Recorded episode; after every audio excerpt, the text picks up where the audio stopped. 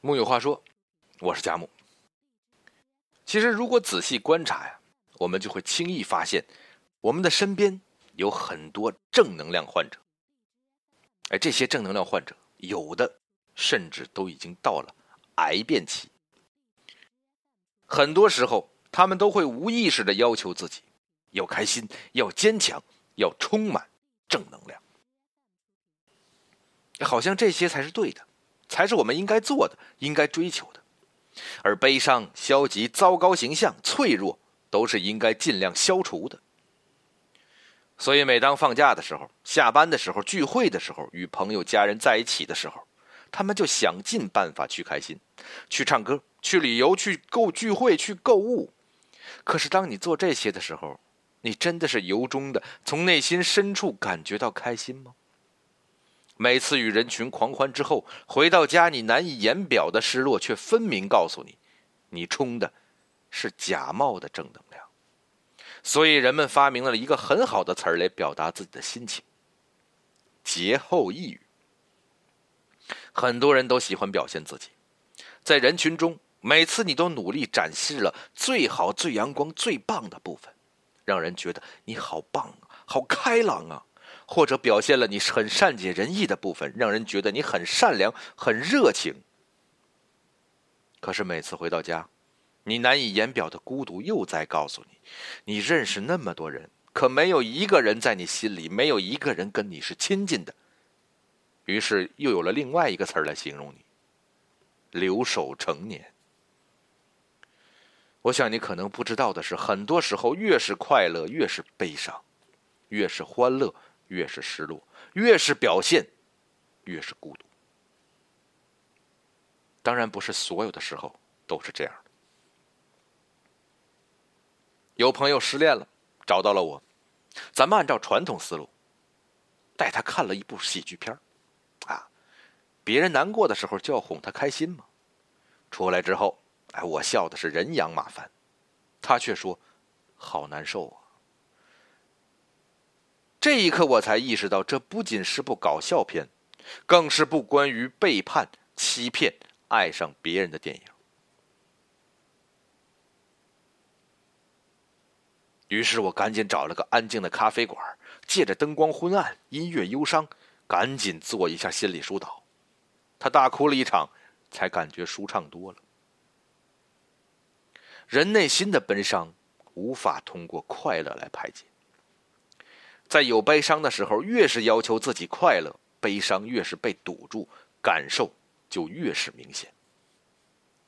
所以，越是用快乐来填补悲伤，悲伤就会在快乐离开后强烈反弹。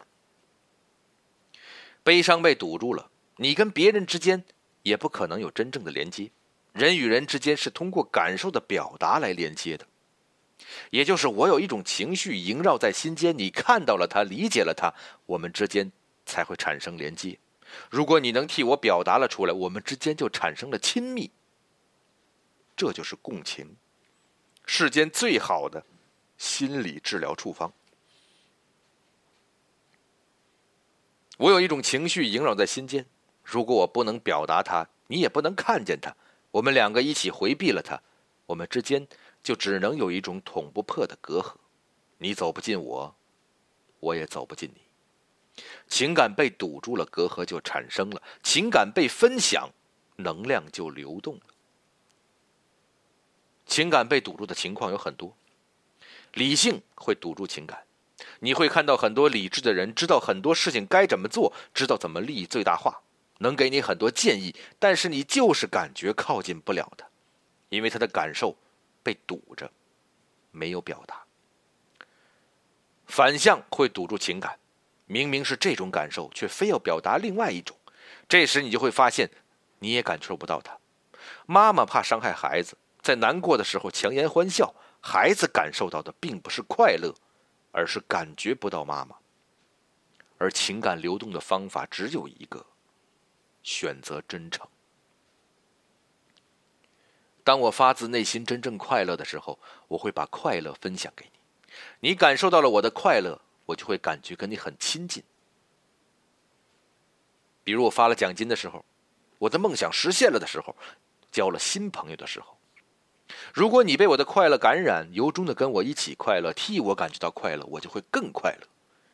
这时候我的快乐就在流动了。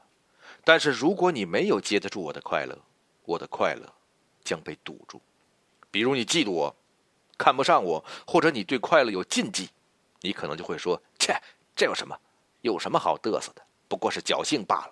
一定是因为走后门。”这时候你发现你的快乐就像是被浇了冷水一样，瞬间。凝固成空气的形状。如果我悲伤的时候，我能把悲伤分享给你，你感受到了我的悲伤，并理解了它，你静静的陪我一起悲伤，允许我悲伤，我的悲伤就会流向你，你就会替我消化它，我的悲伤就流动起来了。比如我孤独的时候、自卑的时候、挫败的时候、绝望的时候、失落的时候，有个人倾听、陪伴并理解，是件非常幸福的事。当我悲伤的时候，如果我不能允许自己悲伤，我就无法表达悲伤。如果你不允许自己悲伤，你就不会允许我悲伤，你就会安慰我别悲伤，就会用“别想那么多，开心点带你去看电影”之类的话来堵住我。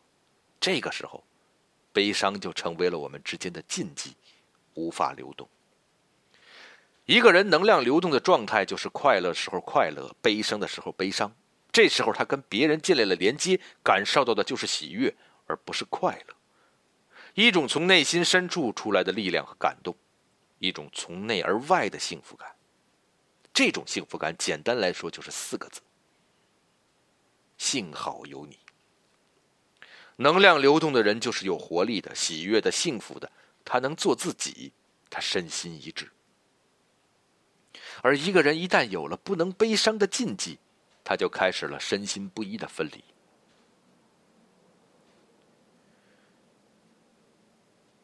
敞开自己，如果被接住了，那是流动的、亲密的、通透的、舒畅的；如果没有被接住，那就是危险的、毁灭的、无自尊的。这种危险来自于我们潜意识里的认识：悲伤会打扰到别人。是不被欢迎的，消极是负能量，是不被欢迎的；哭泣是软弱的表现，是不被欢迎的；自私是坏人的表现，是不被欢迎的；软弱的人都该死，是不被欢迎的。而这些认识则来自于我们的早年经验，在我们小时候，这些负面的东西，我们的爸爸妈妈根本承受不了，他们自己都不允许自己有，当然更不会允许你有，所以他们不会看见你的负面，不会允许你的负面。每当你有软弱和悲伤的时候，他们就会想尽办法阻止你，比如强行打断，不许哭，使用命令、控制、威胁等方式阻止你的悲伤和软弱，或是婉转打断，带你去玩个游乐场，看看这个，看看那个，打断你的悲伤，强迫你注意别的。我们习惯了得到正面感受是安全的、被喜欢的，负面感受是危险的、不被欢迎的，所以。我们总是愿意表现出好的一面，不愿表现出坏的一面；总是喜欢表现出开心的一面，不愿表现出难过的一面；总是喜欢表现出坚强的一面，不愿表现出脆弱的一面。久而久之，我们忘记了自己其实是有悲伤的，忘记了自己也有脆弱。我们即使自己知道了，也不愿意欢迎它，更不愿意让别人知道。